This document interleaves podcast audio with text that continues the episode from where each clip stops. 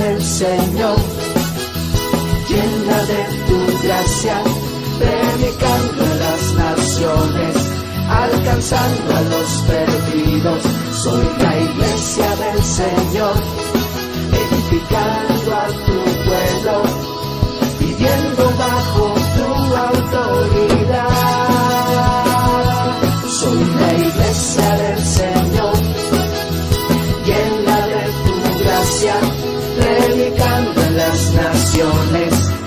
alcanzando a los perdidos.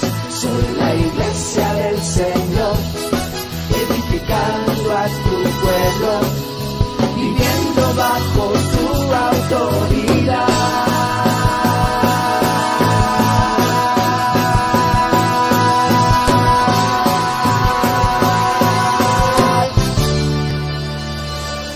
Gloria a Dios, ¿cómo estamos? Llenos de gozo, de paz, de justicia, de poder, de libertad y ahora de amor. Eh, fíjese que me está pasando algo extraño porque ya estaba bastante eh, como adaptado al espacio donde estábamos y me gustaba sentirlos más cerquitas. y me siento un poco extraño desde este lugar ah, porque lo siento así como muy lejos, ¿verdad? Pero también seguramente me adaptaré a esta distancia. Le voy a invitar a que abra su Biblia en el Evangelio de Juan capítulo 15 y nos pongamos de pie en honor a la palabra para darle lectura. El Evangelio de Juan capítulo 15, versículos 9 y 10.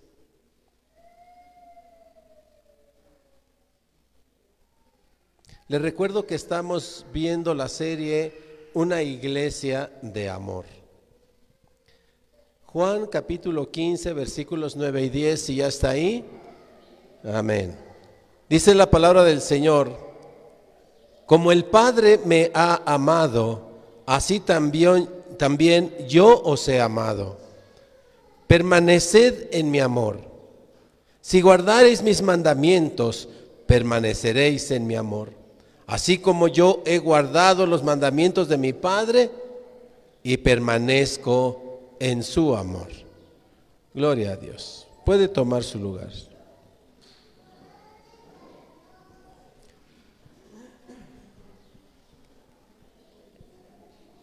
No sé cómo le vaya con los dos temas pasados, una iglesia de amor.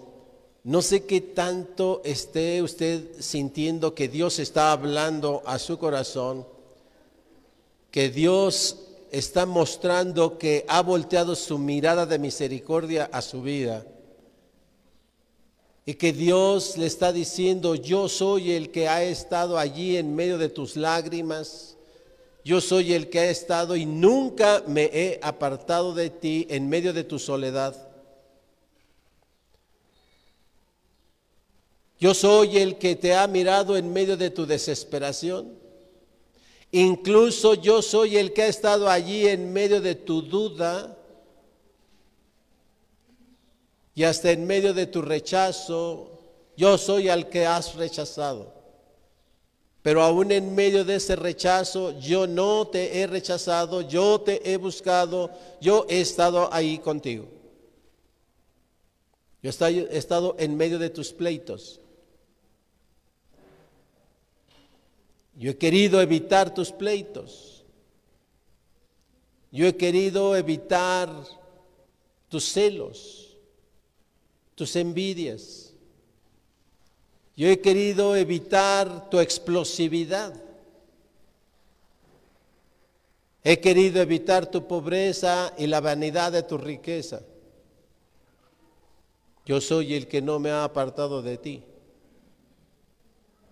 No sé qué tanto estés experimentando eso, que Dios está hablando y es su infinito amor diciendo, te prometí que estaría contigo hasta el fin del mundo y soy un Dios fiel y verdadero.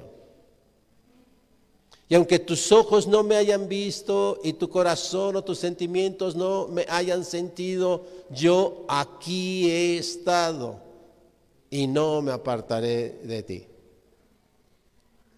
No sé qué tanto hayas sentido esas cosas.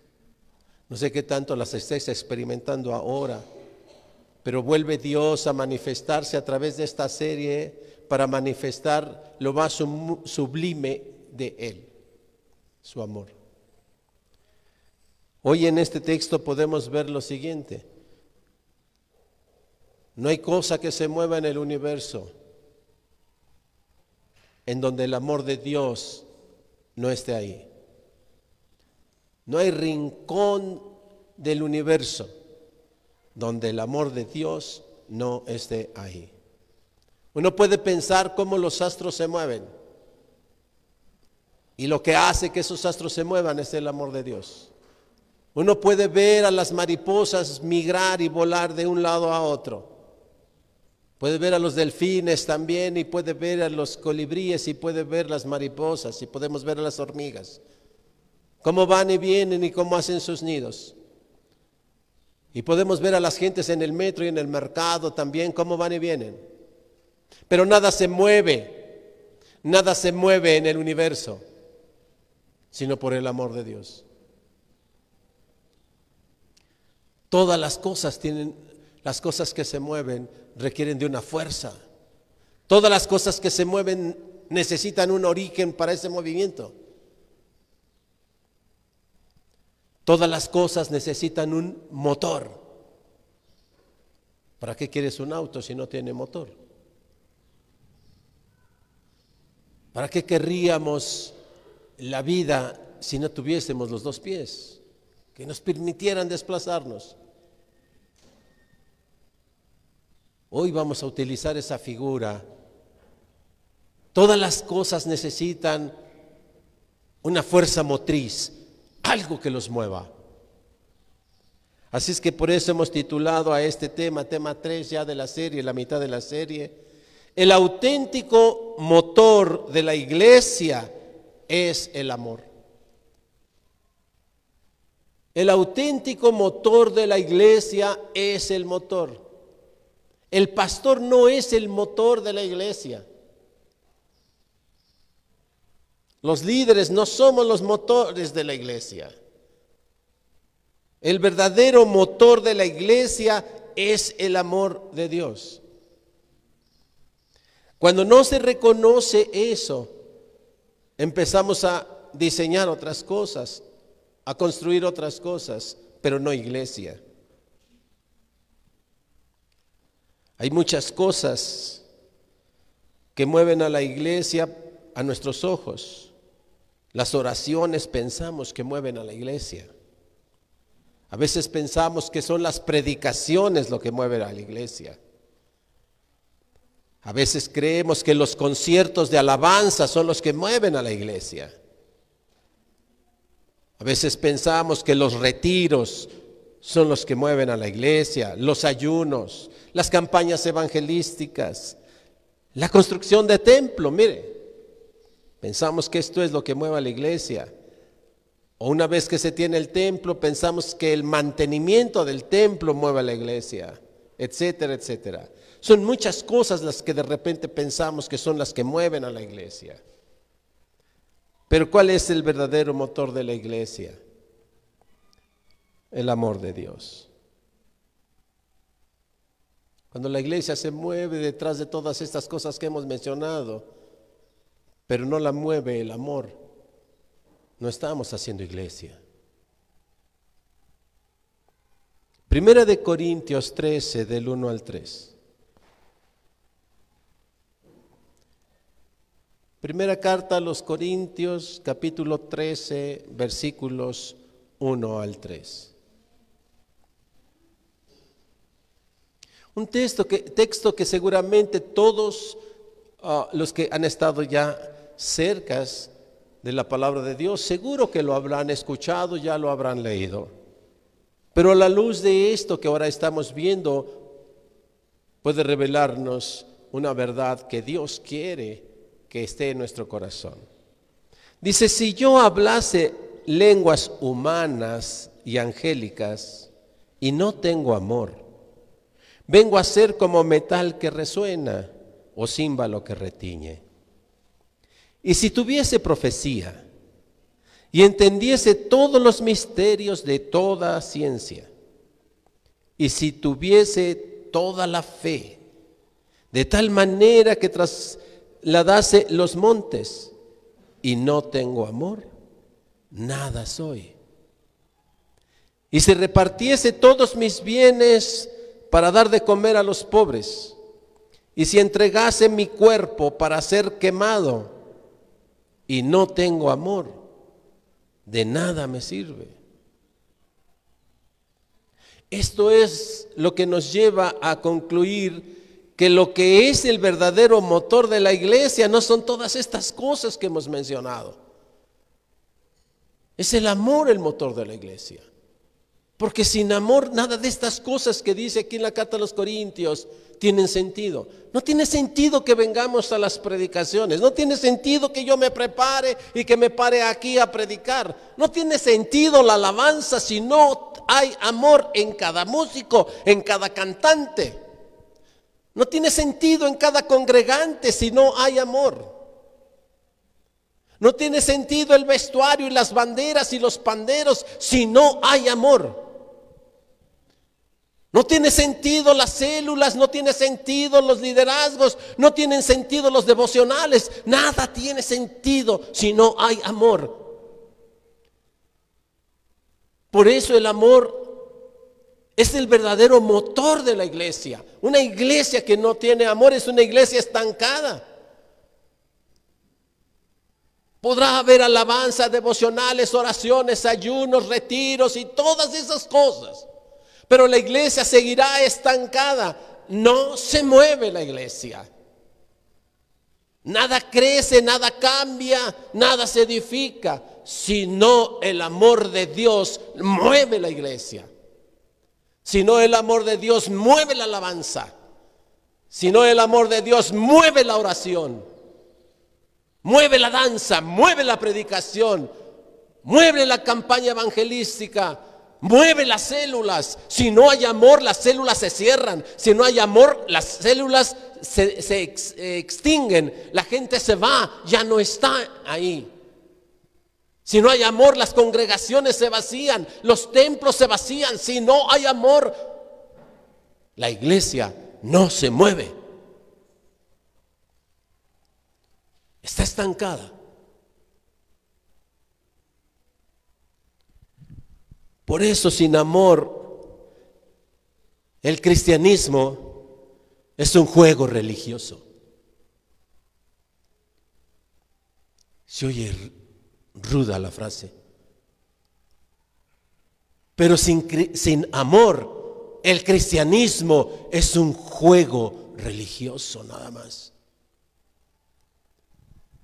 Sin amor venir a danzar es un juego religioso. Sin amor venir a sentarte y escuchar y orar y gritar ah, es un juego religioso. Voy a hacer un resumen de 15 cosas que se vuelven un juego religioso sin amor. A lo mejor no le da tiempo de tomar notas, pero seguramente si Dios lo permite, estará los próximos días por allí en las redes sociales la predica y la podrá usted volver a escuchar. Sin amor, la oración es un simple juego de palabras.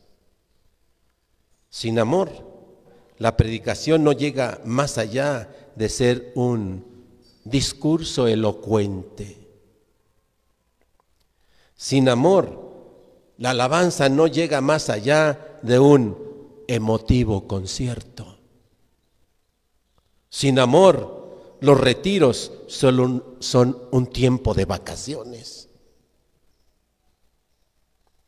Sin amor, los ayunos son un mero tiempo de dieta. Sin amor, las campañas evangelísticas no son diferentes de las campañas políticas.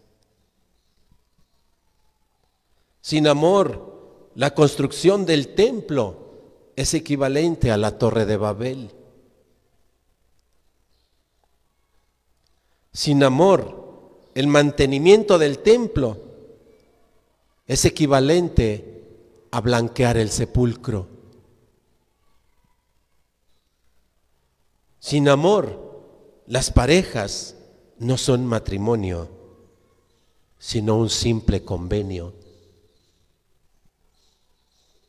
Sin amor, los, los, hijos no son herencia, sino una carga. Sin amor, los hermanos son rivales. Recuerde Caín y Abel. Sin amor.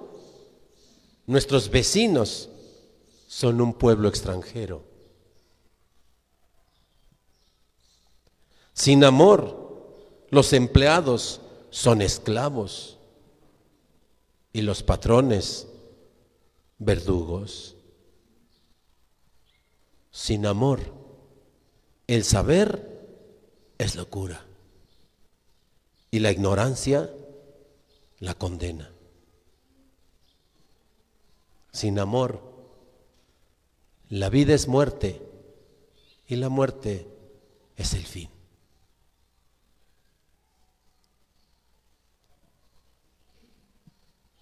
Quince reflexiones de lo que resulta ser o resultamos ser envueltos cuando no hay amor. Así es que el amor no solamente mueve la iglesia, el amor mueve el mundo. Y la falta de amor, en la falta de amor, el mundo muere. No importa que estemos acá. ¿eh? No crea que porque estamos acá ya la hicimos. Para estar acá o allá se requiere amor. El amor mueva la iglesia por las siguientes razones. Y ahora tenga a la mano su Biblia porque vamos a hacer un tour bíblico. Cómo el amor de Dios mueve la iglesia, motiva la iglesia. Primeramente, el amor de Cristo es la raíz y el cimiento de la iglesia. El amor de Cristo es la raíz y el cimiento de la iglesia. Y recuerde que la iglesia somos usted y yo. No son estas piedras y estos muros. Cuando nuestra raíz está Cristo, hacemos iglesia. Cuando el cimiento de nuestras relaciones es el amor, hacemos iglesia. Sin el amor de Cristo no hay iglesia. Hay congregaciones, pero no hay iglesia. Sin el amor de Cristo no hay iglesia. Lo podemos gritar con toda certeza. Efesios 5:25.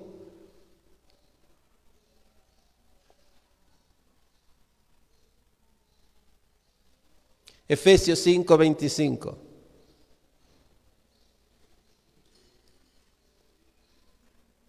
Si lo tiene, dígame. Dice la palabra del Señor, maridos, amad a vuestras mujeres, así como Cristo amó a la iglesia y se entregó a sí mismo por ella.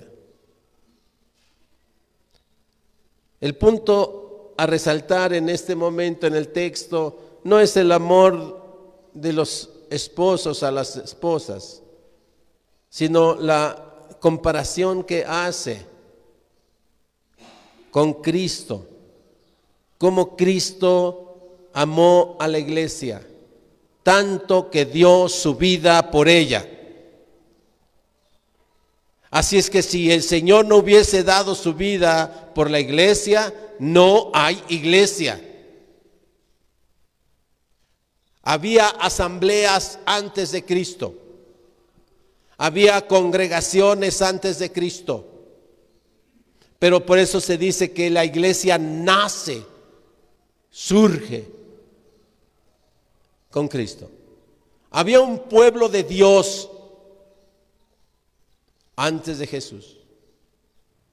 Pero cuando viene Jesús, Cristo en la vida de Jesús y funda la iglesia y le dice a Pedro que tú eres Pedro y sobre esta roca que soy yo, aunque no lo dice así literalmente, pero eso es lo que está diciéndole a Pedro. Tú eres Pedro y, te digo que sobre esta roca, la confesión que tú has hecho de que yo soy el Hijo de Dios, sobre esa roca, sobre eso que has dicho, voy a edificar mi iglesia. Sin Cristo, sin el amor de Cristo, no hay iglesia. Yo no sé si usted quiera seguir siendo un simple congregante. Para congregarse y escuchar bonitos discursos hay que ir al club de los ah, de estos, ¿cómo se llaman? De los optimistas. Por eso hay gente que satisface sus necesidades yendo al club de los optimistas, yendo a escuchar discursos, no son predicaciones, son discursos elocuentes de optimismo que levantan el ánimo por un momento y que hacen sentir bien a las personas por un momento. Pero cuando nosotros venimos a hacer iglesia, no venimos a sentirnos bien por un momento. Venimos porque ya nos sentimos bien siempre. Amén. Porque el amor de Dios está con nosotros. Y venimos a levantar las manos y a darle gracias al que ha depositado su amor en mi corazón. Gracias al que por su amor he sido salvo. Gracias al que por su amor me ha sacado de las drogas, me ha sacado de los vicios, me ha sacado de, los problemas, me ha sacado de, de las sombras, de la confusión de mis pensamientos, de la ignorancia acerca de la palabra de Dios, etc. La iglesia no viene para sentirse bien un ratito. La iglesia no es un estado sentimental. Hacer iglesia es un estado de amor y gozo. Y no es el amor de nosotros, porque la escritura dice que no amamos a Dios nosotros, sino porque Él nos amó primero.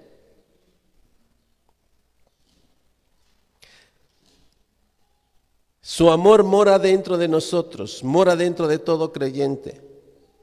Si usted ha hecho su confesión de fe y usted le ha dicho, Señor, yo te acepto como mi Señor y mi Salvador, tú eres mi Rey, tú eres mi Señor, eres mi Salvador. Si tú has orado y le has dicho esas cosas al Señor de todo corazón, porque ha salido de tu corazón y tu boca habla de lo que en el corazón abunda, si tú has hecho una declaración con ese entendimiento, el amor de Dios ha sellado tu corazón. El amor de Dios a través de su Espíritu sella el corazón y nos da un corazón de amor. Dice que Él quita el corazón de piedra y nos da un corazón de carne, un corazón sensible al amor. Yo sé que aquí hay muchos que podemos dar testimonio de que eso pasó en nuestras vidas.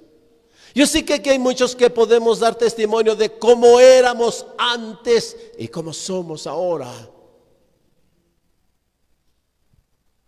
Y podemos dar testimonio de la obra de Dios en nuestras vidas porque los demás lo ven y dicen, no sé qué pasó contigo, ya no eres la misma persona de antes. ¿Qué te hicieron? Y ahora ya le puedes decir con todo entendimiento, yo no conocía el amor. Ah, no, si me decías que me amabas.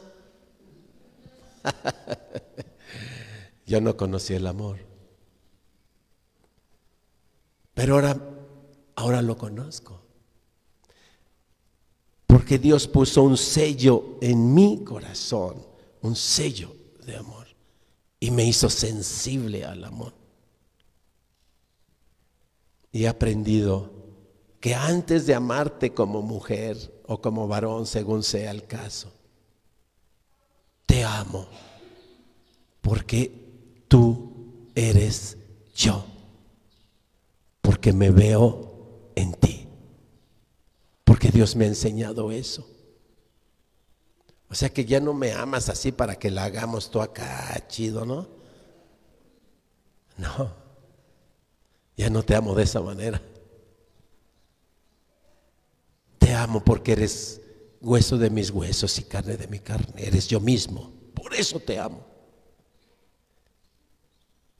Y amo así a mi amigo, aunque sea varón.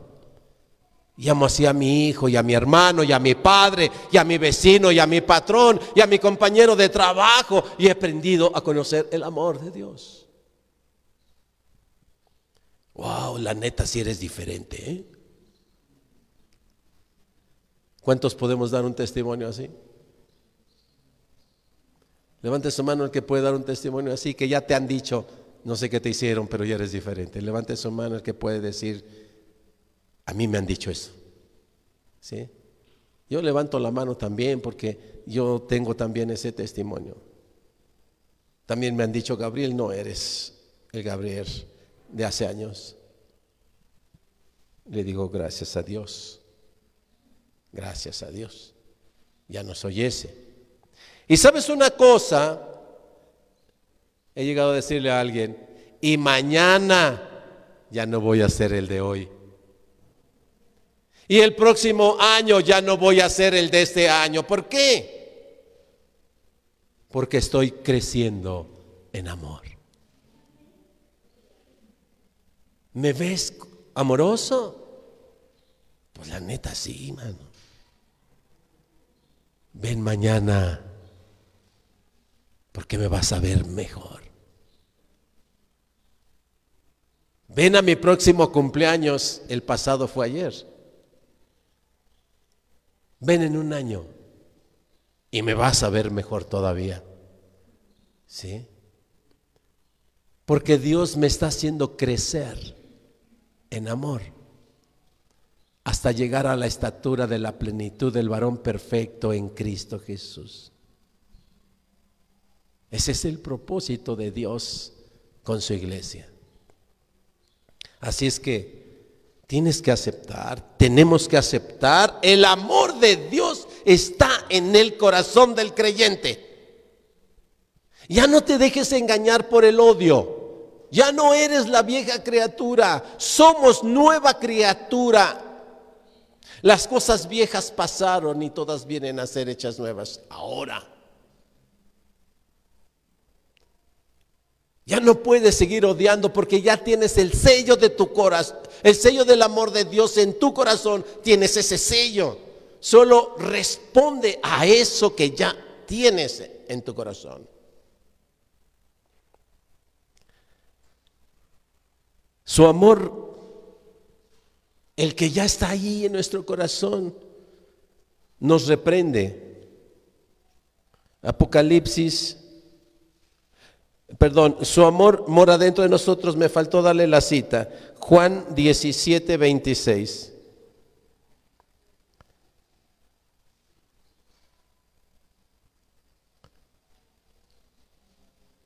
No se te vaya a olvidar eso, ya fuiste, fuimos sellados para amar. Los creyentes ya fuimos sellados y diseñados para amar. Juan 17, 26 dice, y les he dado a conocer tu nombre y lo daré a conocer aún, para que el amor con que me has amado esté en donde? En ellos. ¿Y qué más? Y yo en ellos. Así es que el amor de Cristo ya está en nosotros. Y ese amor que ya está en nosotros nos reprende. Apocalipsis 3:19.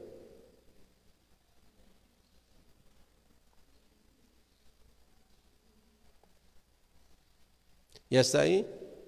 Es el último libro de la Biblia. Apocalipsis 3:19.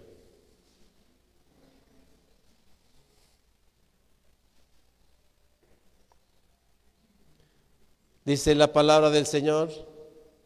Yo reprendo y castigo a todos los que qué? Los que amo. Sé pues celoso y arrepiéntete. Por eso, cuando el amor de Dios toca nuestro corazón, lo primero que hacemos es arrepentirnos. Dios nos hace que nos demos cuenta en las miserias en las que vivíamos. Dios le hace ver al adicto su propia condición en el fondo del, del pozo de aguas cenagosas. Y Dios le hace desde ahí voltear su mirada al cielo y decir, ya no puedo más, Señor. Y Dios le hace desde allí, desde el fondo de esas aguas, decirle, ya no puedo más, Señor. Ayúdame, Señor, ya no puedo más. Y le hace gritar con todo su corazón, ya no quiero ser así. Y Dios que todo lo oye y todo lo ve y está en todos lados. Cuando escuche ese clamor, dice, así quería que clamaras. Así quería que clamaras. Ahora verás mi rostro. Ahora verás mi amor. Y empieza a levantar. Y empieza a sacarnos de ahí.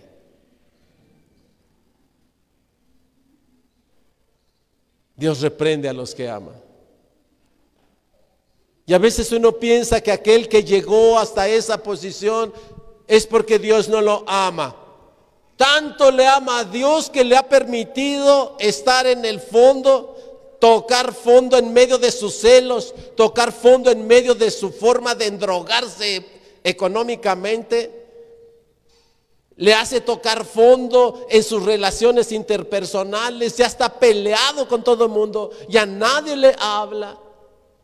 Dios lo aísla ahí porque no sabe relacionarse con las personas. Dios lo hace que quede en la soledad, en el abandono, en el rechazo y a nadie le quiere hablar.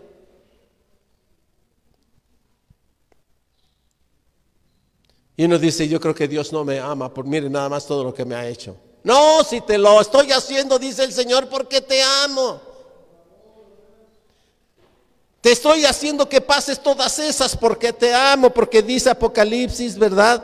Dice, yo reprendo y castigo a los que amo. Y en medio de todo eso nos deja respirar. Y en medio de todo eso te deja el poder hablar. Yo he escuchado a hermanos, yo he escuchado, doy ese testimonio, yo he escuchado a hermanos perdidos, así de drogados y borrachos, y en medio de esa perdición, así que no tienen control de nada, yo he escuchado levantar la voz y decirme, pastor, ayúdame, ya no puedo. Está todo volado, está todo trastornado, pero Dios le permite la palabra y le permite hablar para clamar ayuda. He escuchado a hermanas, hermanos, ¿verdad? Llorar porque están destrozados por sus relaciones emocionales. Y llorar y decir, no puedo con esto, ya no puedo con esto. Pero el amor de Dios te da la fuerza para poder decir, ya no puedo con esto. Porque ahí te quiere Dios. Para que puedas abrir los ojos desde ahí y clamar de verdad desde tu corazón que quieres a Dios en tu vida.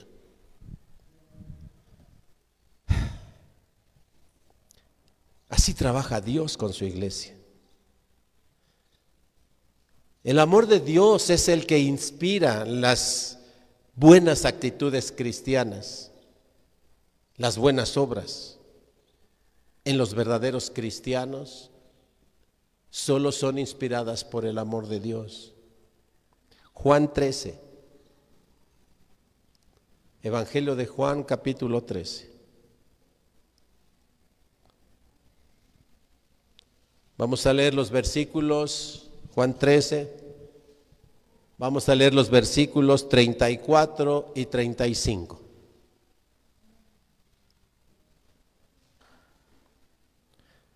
Juan 13, 34 y 35. Un mandamiento nuevo os doy, dice la palabra. ¿Ya está ahí?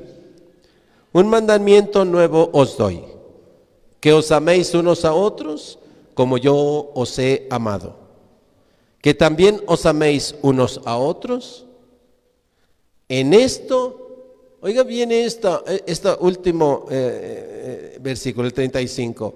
En esto conocerán todos que sois mis discípulos, si tuviereis amor los unos con los otros podemos distinguir quiénes somos los discípulos del Señor. Él nos dejó claro cómo distinguirnos. ¿Cómo van a saber los vecinos de al lado, del otro lado, de atrás y del frente?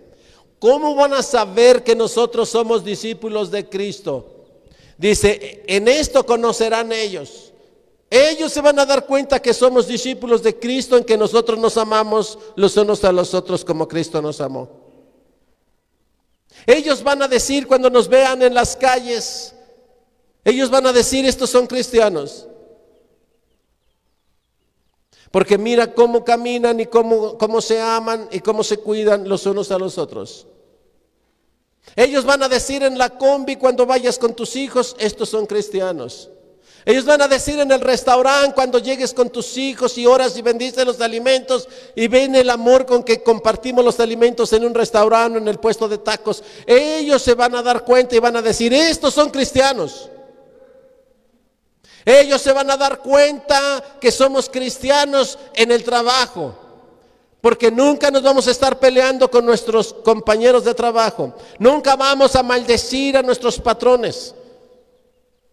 Nunca vamos a estafar, ni a ofender, ni a maltratar a nuestros empleados. En esto van a conocer el mundo que somos discípulos de Cristo. El empleado, el obrero, el trabajador, el profesionista, el empresario cristiano se distingue de todos los demás. Porque es un hombre, una mujer de amor. Porque entiende el amor de Dios que dice que si te piden que camines una milla, tú caminas dos, para que sepa el mundo que tú me amas, para que sepa el mundo que tú eres cristiano. Cuando te golpeen en una mejilla vas a poner la otra, para que sepa el mundo que tú eres cristiano. Cuando hay alguien que te ofende, tú le vas a perdonar para que sepa el mundo que tú eres cristiano. Cuando tengas un enemigo vas a bendecirlo. Cuando ahí llega alguien y te lance maldiciones, tú vas a orar y lo vas a bendecir para que sepa el mundo que tú eres cristiano. Porque en ti hay un sello de amor por tu prójimo. En eso, en esto, conocerán todos que ustedes sois mis discípulos, dice el Señor. ¿Se va dando cuenta qué es lo que mueve a la iglesia? El amor. En eso van a saber que somos cristianos porque no nos andamos divorciando cada rato. En eso van a saber que somos cristianos en cómo educamos a nuestros hijos en la fe y en la y en el perdón y en el amor. En eso van a saber en las escuelas que somos cristianos. Porque nuestros hijos van a ser testimonio de nuestro amor.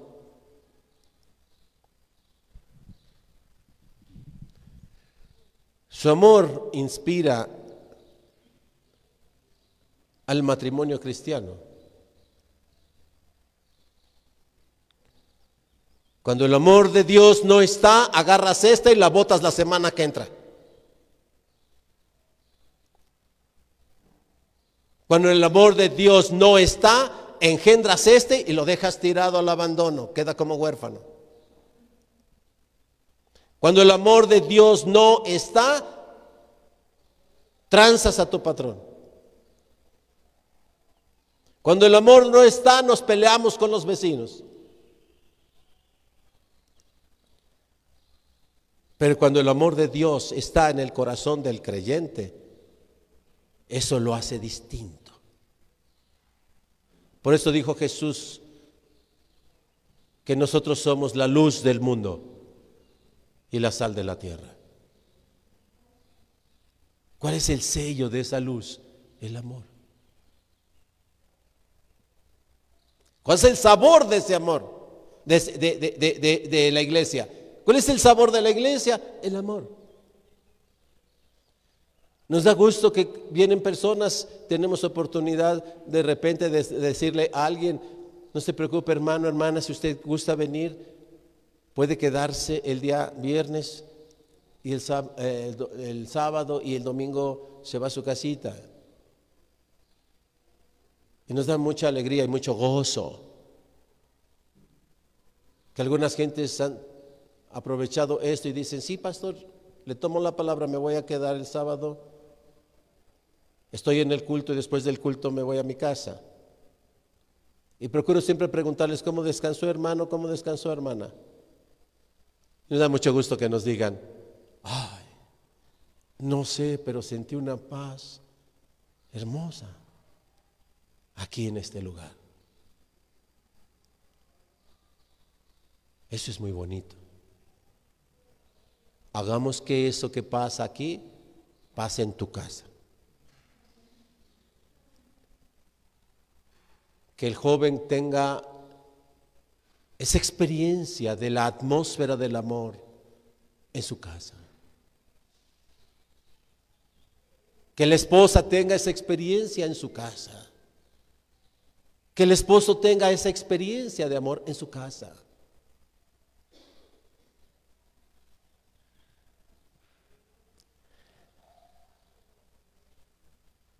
Dice que su amor inspira al matrimonio cristiano. Efesios 5, 28.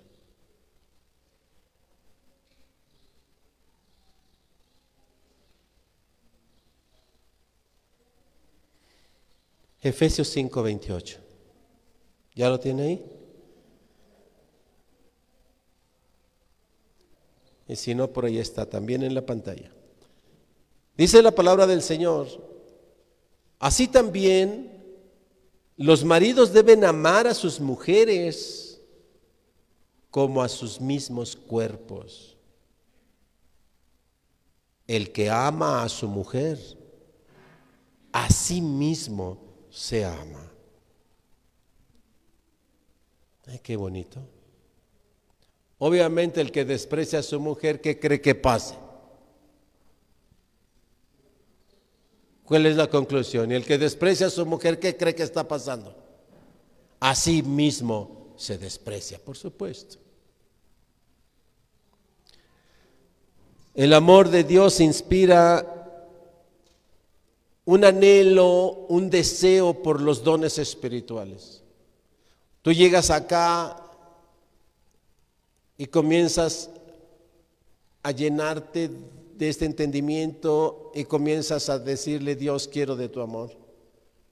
Sé que lo he tenido toda mi vida, pero Señor, yo convénceme en mi corazón cuánto me amas. Haz que resplandezca el sello de amor que has puesto en mi corazón. Haz que comience a emitir luz. No permitas que se apague. No permitas que el odio apague el fuego de amor que pusiste en mi corazón. Y entonces cuando comienzas a dejar que esa llamita comience a crecer, comience a crecer y comience a crecer y empiezas a sentir tan hermoso amar a tus hijos, tan hermoso amar a tu, a, tu, a tu hogar, a tu pareja, tan hermoso amar tu trabajo y amar a tus compañeros de trabajo y a tus patrones, a tus empleados, ¿verdad? Tan hermoso empezar a amar a los vecinos y tan hermoso empiezan a suceder todas estas cosas alrededor de ti.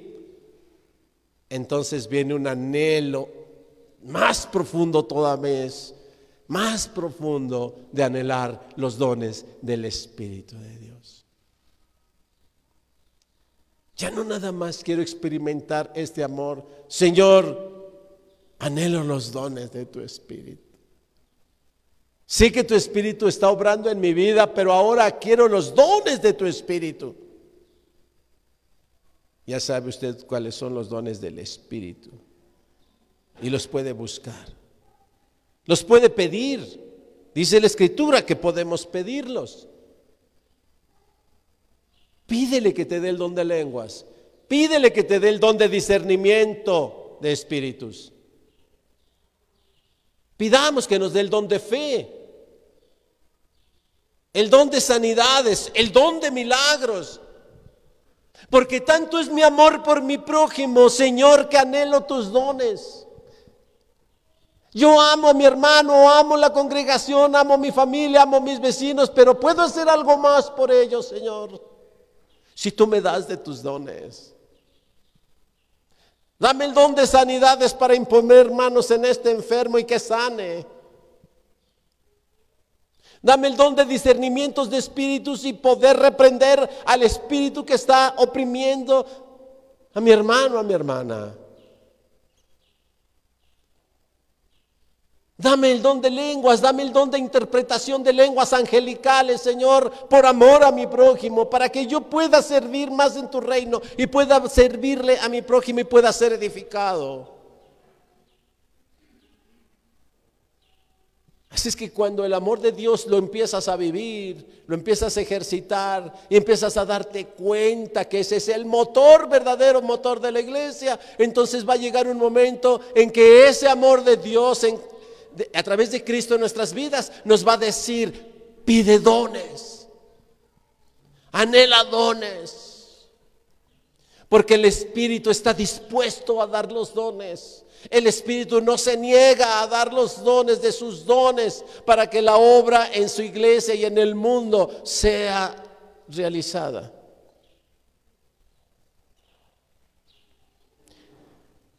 Primera de Corintios 14, 1.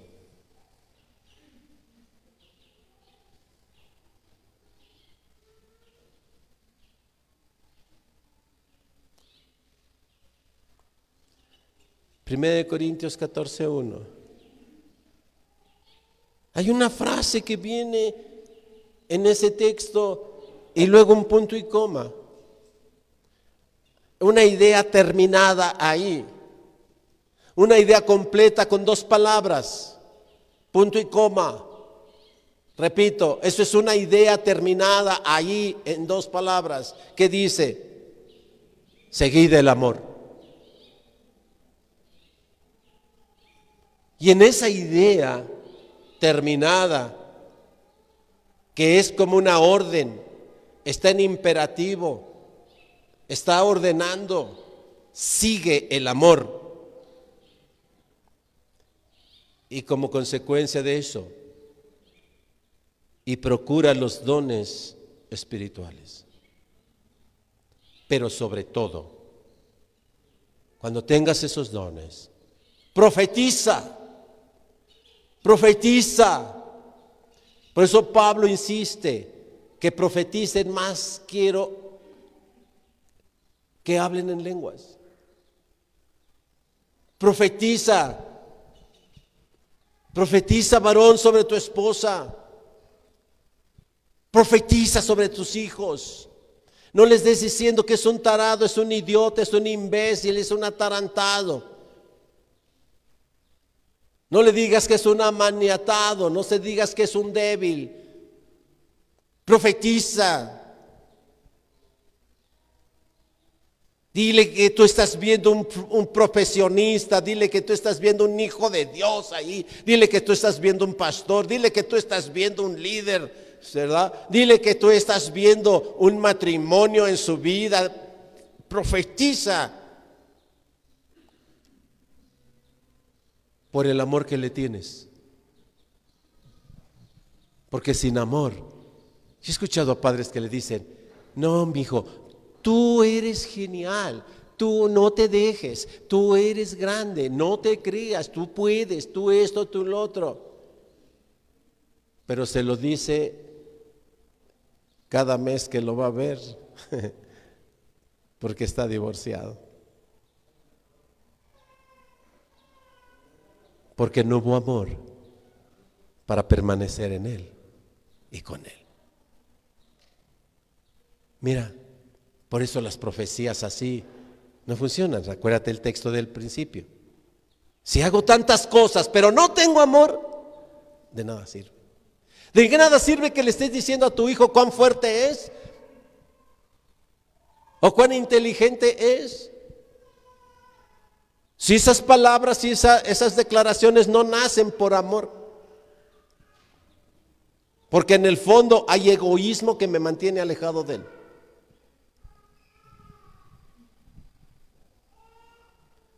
Pide los dones. Si ya estás andando en amor, por eso dice al principio, seguid el amor. Empieza por ahí, luego pides los dones. Pero si hay alguno aquí que ya esté caminando en amor, que de pastor, yo sí estoy caminando en amor, pues tengo tantos años en el ministerio, yo amo ya, uff, yo soy en buen nivel ya del amor. Entonces, hermano, hermana, pues pida los dones. Siguiente paso, pida los dones. Y empiece, empiece a ejercer los dones que el Espíritu seguramente le va a dar. El amor de Dios motiva a los creyentes a vivir para Dios. Me da mucho gusto tener, eh, por la gracia de Dios, algunos hermanos que se han acercado a la iglesia con esta posición. Pastor, yo quiero servir a Dios. Pastor, yo quiero ser parte de esta iglesia. Y me da mucho gusto que eh, estoy muy contento y agradecido con Dios por estas hermanas, hermanos que llegan con esas características de corazón y decir ah, a los que trabajan aquí, quiero decirles que procuramos siempre darles una ofrenda. No tenemos para pagarles salarios, pero de lo que Dios nos da, nos repartimos y les damos una ofrenda pero da mucho gozo en el corazón cuando te dicen, yo estoy aquí para servir a Dios, pastor, y no por la ofrenda. Porque me han dicho, aun si no me ofrendara nada, yo voy a servirle a Dios, porque vengo a servirle a Dios. Y digo, gracias Señor por ese regalo cada hermano, hermana que se acerca a hacer un trabajo, es una voz de Dios que me dice, te dije que no estaría solo. Porque no estoy aquí por la ofrenda, hermanos. Yo no estoy como pastor aquí por la ofrenda. Así es que cuando llega alguien y me dice, no estoy aquí por la ofrenda, pastor me veo. Me veo. Y Dios me dice, ves, no estás solo. Yo estoy contigo. Wow. Así es que el amor de Dios motiva a los creyentes a vivir para Dios. Hebreos 10, 24 y 25.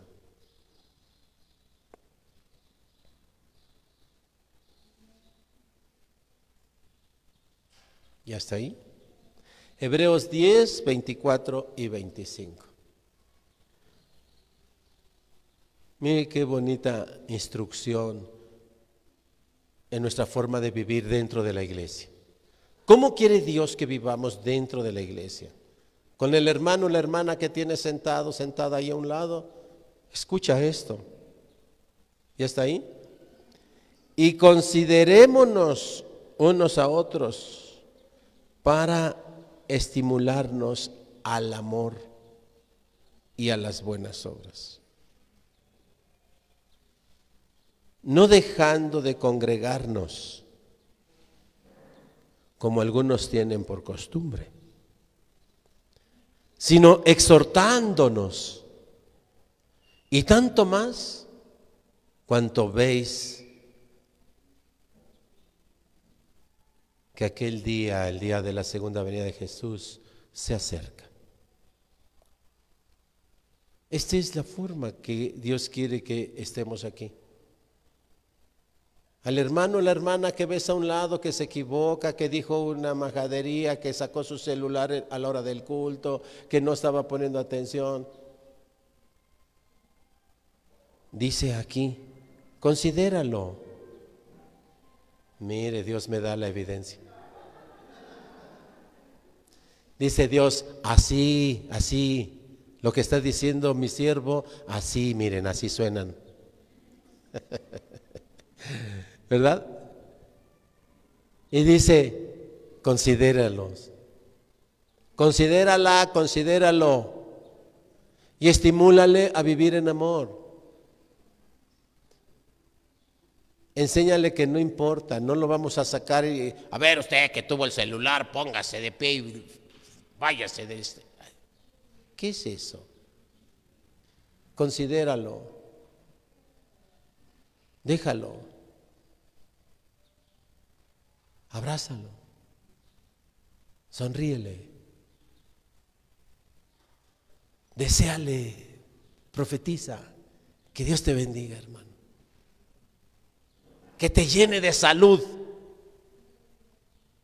Que te llene Dios de prosperidad.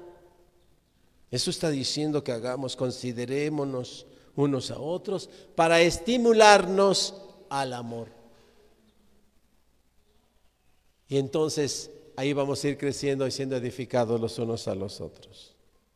Por eso, a manera de conclusión, escuche esta palabra del Señor.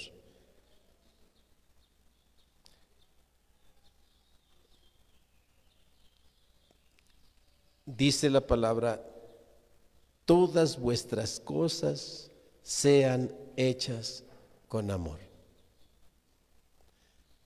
Todas vuestras cosas sean hechas con amor. Todo lo que hagas, ¿a qué te dedicas? Soy chofer, pastor, hazlo con amor. ¿A qué te dedicas? Lavo trastes en la casa de estos cuates, hazlo con amor. ¿A qué te dedicas? Soy guarura, hazlo con amor. ¿A qué te dedicas? Soy médico. Hazlo con amor. ¿A qué te dedicas? Soy comerciante. Hazlo con amor. ¿A qué te dedicas? Soy carpintero. También Jesús era carpintero. Hazlo con amor. Eres secretaria. Eres jefe de personal. Estás en una bodega. No sé dónde estás. Eres deportista. Eres estudiante. Eres maestro. Profesor. Hazlo con amor. Eres estudiante, vete a escuela y estudia con amor. Y por amor. Y en amor. Y para amar. ¿Sabe cuántas guerras habría si la gente escuchara el mensaje de amor de Dios? Ni una. ¿Sabe cuántos niños abandonados habría? Ni uno. ¿Sabe cuántos divorcios habría? Ni uno. ¿Sabe cuántos adictos habría? Ni uno. ¿Sabe quién sembraría marihuana? Nadie. ¿Sabe quién fabricaría armas? Nadie. Si el mundo escuchara el mensaje de amor de Dios, nada de estas cosas pasarían. No habría refugiados. No habría niños muriéndose de hambre si se escuchara el mensaje de amor de Dios. La gente que critica a Dios porque hay niños pobres, solo quiere liberarse de las propias responsabilidades responsabilizando a Dios de ello. Dios ha dado su mensaje para que esas cosas no pasen. Pero la humanidad no ha querido escuchar el mensaje de amor de Dios. La humanidad prefiere inventar sus propias definiciones de amor. La humanidad prefiere inventar sus propias definiciones de matrimonio. Prefiere inventar sus propias definiciones de paternidad prefiere inventar sus propias definiciones de la riqueza, pero no escuchar la voz de Dios. Y cuando surgen los problemas de esa dureza de servicio y de corazón de la humanidad, luego quiere culpar a Dios. Pero los que estamos acá ya entendimos eso. ¿Entendimos eso? No es por nuestras fuerzas. Dios quiere que usted y yo lo entendamos. Porque Dios tiene un remanente. Grábate eso en la escritura está. Hoy más que nunca el cristianismo está siendo atacado en todo el mundo. Hoy más que nunca el cristianismo, especialmente la palabra Biblia, está siendo atacada en todo el mundo está siendo atacada, siendo reformada, transformada y una serie de cosas raras. Está siendo atacada en su texto. Está siendo atacada en su verdad. Y están siendo atacados, estamos siendo atacados los que predicamos esa verdad. Por eso hoy el matrimonio cristiano está siendo atacado. Nos dicen retrógradas.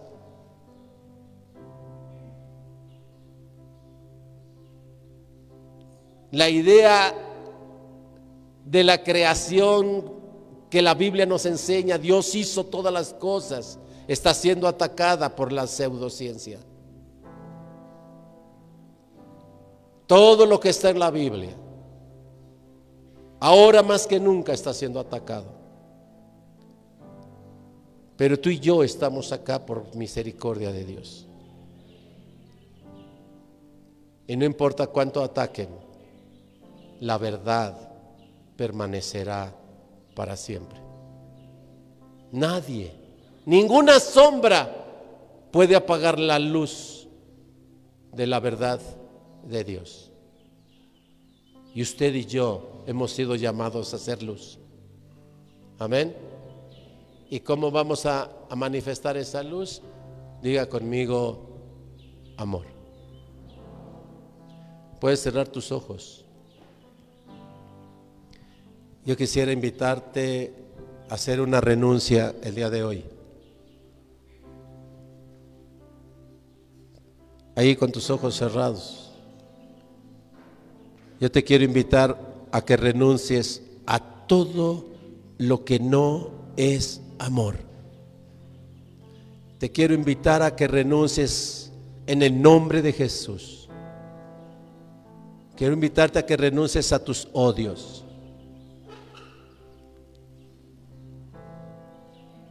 Puedes decirle al Señor, Señor, yo, renuncio a mi odio y todos los odios que traigo. A lo mejor odio contra tu esposa, contra tu esposo, tus hijos, tu novio, tu novia, etcétera. Hoy te quiero invitar a que renuncies a cualquier forma de odio hacia cualquier persona y por cualquier causa. Hoy renuncio a mi odio. Yo no sé cuánto te embarguen los celos y te estén destrozando los celos, pero yo te invito en esta hora a renunciar a ellos. Renuncia a tus celos. No importa cuánto la avaricia pueda controlar hoy tu vida. Dile ahí en lo secreto al Señor, renuncio a mi avaricia. No importa cuánta pobreza sientas que tienes. Dile al Señor, renuncio a mi pobreza. Y no importa cuán crónica sea tu enfermedad, escucha bien. Solo dile al Señor, renuncio a mi enfermedad. Y empieza a declarar, empieza a profetizar para tu vida y para los tuyos. Hoy declaro el amor de Dios en mi vida. Comienza a decirlo ahí. Hoy declaro el amor de Dios en mi vida. Hoy declaro el amor de Dios en mi casa.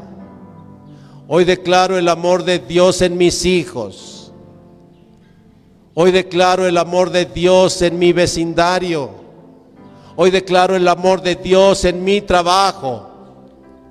Hoy declaro el amor de Dios en mi colonia. Declaro el amor de Dios en Tezoyuca. Declaramos el amor de Dios en este estado de México. Declaramos el amor de Dios en nuestra república. Y declaramos el amor de Dios en el mundo entero. Declaramos el amor de Dios en los pobres y en los ricos. Declaramos el amor de Dios en los sanos y en los enfermos. Declaramos el amor de Dios en medio de las guerras. Declaramos el amor de Dios en el estafado y el estafador. Así declaramos el amor de Dios en los amigos y en los enemigos. Hoy declaramos el amor de Dios porque a eso Dios nos ha mandado, a ser testigos, sus testigos de su amor en el mundo.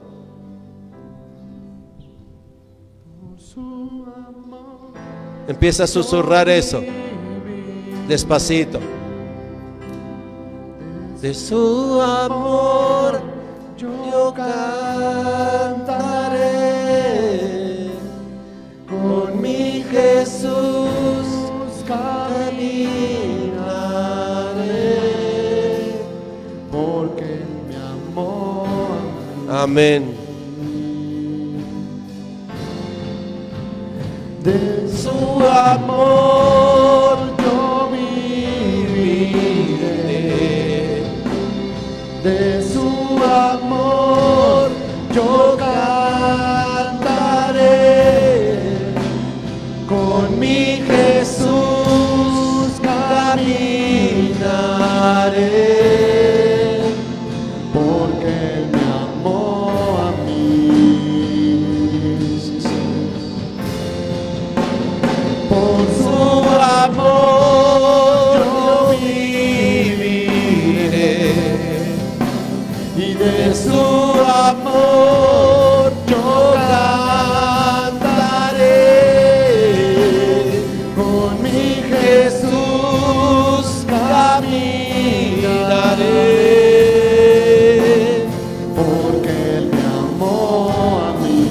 toda la humanidad. Y por su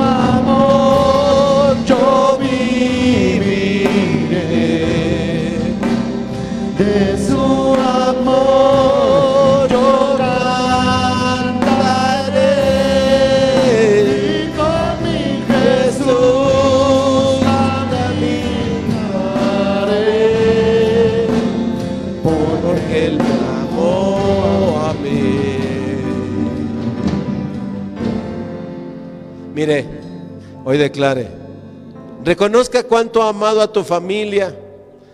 Hoy es importante que reconozcas cuánto nos ha amado así como personas. Hoy es tiempo que reconozcamos cuánto ha amado a nuestra familia, que tal vez viviendo juntos o separados, pero ahí están. Cuánto amado a nuestra familia, cuánto amado a nuestros padres. Es importante reconocer eso y con eso tú le vas a decir, Señor, por tu amor vivo y por tu amor viviré. ¿Puedes decir eso? Por tu amor vivo y por tu amor viviré. Díselo como una declaración. Haz esta oración y dile, Señor, por tu amor vivo y por tu amor viviré. Y después de eso se desprende todo lo demás. Por tu amor vive mi familia. Por tu amor viven o vivieron mis padres. Por tu amor vivirán mis hijos. Por tu amor vivirán mis nietos y todas mis generaciones. Ahora solo quiero, amado Padre, Que todas mis generaciones vivan en tu amor. Amén. Así es que vamos a entonar una vez más. Vamos a entonar este canto, pero con entendimiento, con gratitud, con alabanza. Y por su amor yo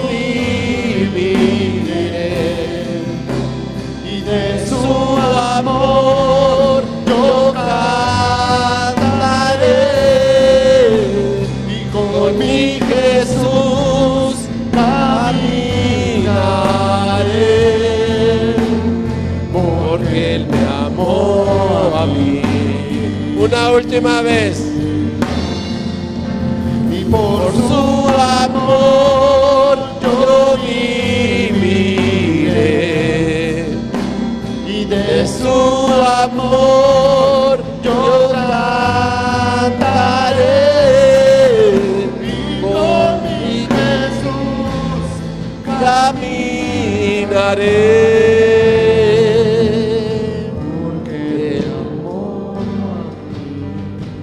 Por eso le vamos a decir, te seguiré, te seguiré.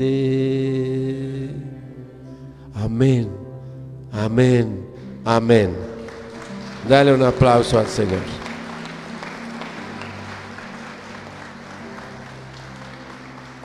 El amor de Cristo, el verdadero motor de la iglesia. Amén. Iglesia del Señor, llena de tu gracia, predicando a las naciones, alcanzando a los perdidos. Soy la iglesia del Señor, edificando a tu pueblo,